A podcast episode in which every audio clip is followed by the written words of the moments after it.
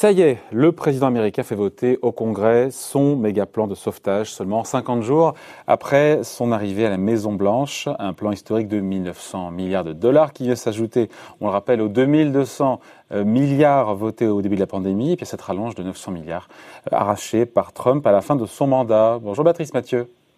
Bonjour David. Merci d'être là avec nous, rédactrice en chef euh, à l'Express. Alors depuis des semaines, il y a ce nouveau plan qui alimente, euh, on va dire, les débats, sans fin notamment aux États-Unis, avec cette question est-ce que Biden en fait trop?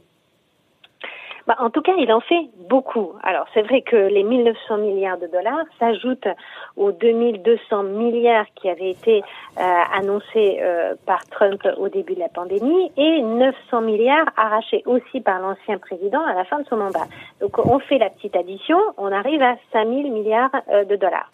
Est-ce que c'est plus que les autres relativement à, la, à leur PIB Bah oui, bien plus.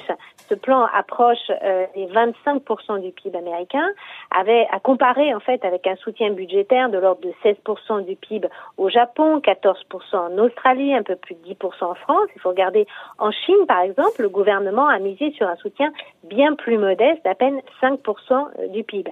Alors effectivement, quand on compare, c'est beaucoup trop. Quand on compare aussi euh, par rapport à la chute du PIB, bah, c'est aussi euh, beaucoup parce que la, la croissance américaine n'a chuté que de 3,7% l'an passé, d'après les dernières données euh, de l'OCDE.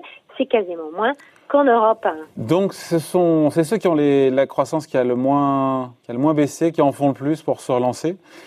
Il y a un besoin, ben en même temps, il y a un besoin d'en faire plus qu'ailleurs, parce que c'est pas le même modèle social.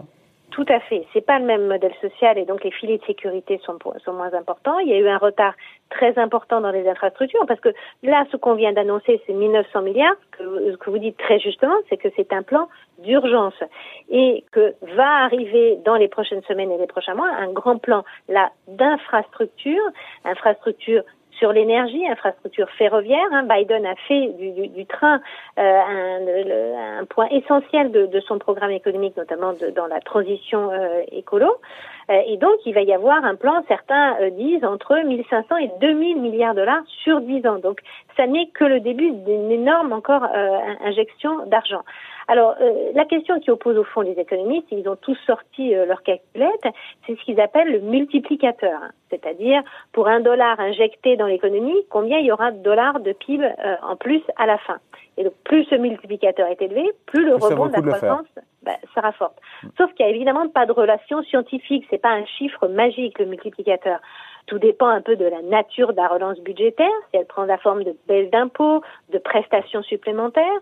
Ça dépend aussi du degré de confiance des ménages dans l'avenir, de leur envie de consommer, de dépenser ou non l'argent qu'ils vont recevoir. Et là encore, il y a des débats très importants entre les économistes, entre ceux qui disent bah, une partie importante de l'argent qui est envoyé aux ménages américains va être consommé, donc on va avoir un rebord assez fort, et d'autres qui disent bah, il y a encore beaucoup d'incertitudes euh, et donc ils vont épargner cet argent.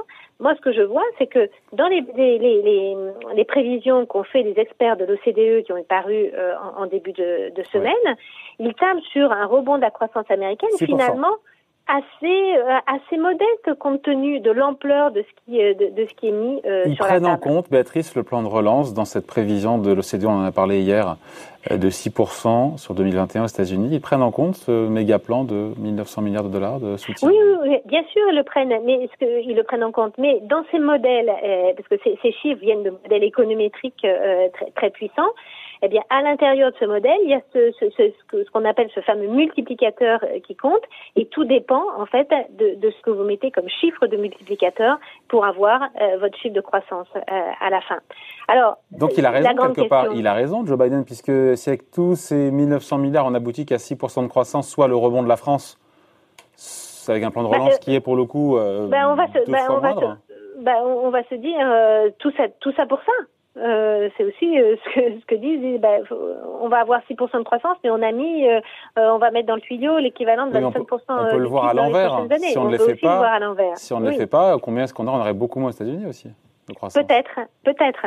Mais ce qui les, les, débats ne s'attardent pas tellement sur ça. Ce qui est marrant d'ailleurs aux États-Unis, c'est nous, on a des débats lunaires pour, pour, les Américains sur qui va rembourser la dette, est-ce qu'il faut effacer, etc. C'est pas du tout des débats qui sont euh, aujourd'hui euh, sur la table aux États-Unis. Finalement, la dette publique, c'est un petit peu tout le monde s'en fout, même si le Congressional Budget Office et le CBO, c'est un organe indépendant qui est chargé de la prospective budgétaire, a dressé récemment un avenir très sombre des finances publiques américaines.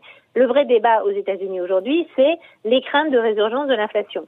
Et récemment, c'est l'ex-secrétaire au Trésor Larry Summers hein, qui a averti de ce, des, des, dangers de ce stimulus budgétaire en disant qu'on allait alimenter une inflation, qu'on avait des pressions inflationnistes qu'on n'avait pas vues depuis des générations et ce qui aurait des conséquences sur la valeur de la monnaie et la stabilité financière.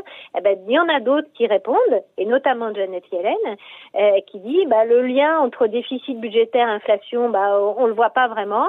Et puis, euh, la probabilité de voir ce surcroît de croissance provoquer une tension forte sur les salaires et donc la mise en place d'une fameuse boucle prix-salaire, ben, finalement, c'est peu probable car le taux d'emploi des Américains est bas. Donc l'inflation, on sait qu'elle a vraiment disparu de l'économie réelle. Elle est sur une économie financière, elle est sur des bulles, sur des matières premières, sur d'autres choses.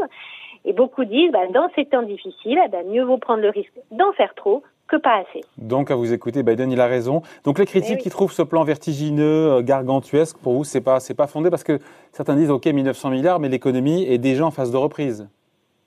L'économie, oui, bien sûr, l'économie est en phase de reprise, mais en même temps, il y a un déficit d'investissement qui est important et il y a un, changement de modèle et notamment de transition écologique que les États-Unis veulent faire. On peut, on peut croire Biden là-dessus.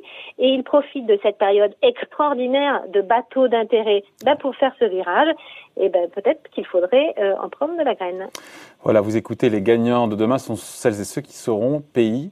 Et ben voilà, utiliser euh, tous ces fonds intelligemment. Et les utiliser sciemment, c'est le gros, le, gros enjeu de la période actuelle. C'est pas tellement, euh, tout le monde est d'accord finalement de se dire il faut, il faut investir, mais c'est la façon et sur les secteurs sur lesquels investir et comment investir. Les gagnants de demain sont ceux qui auront correctement investi, qui n'auront pas gaspillé cet, cet argent-là. Merci beaucoup, Béatrice Mathieu, rédactrice en chef à l'Express. Bonne journée. Bye, merci. Bonne journée, au revoir. Thank you.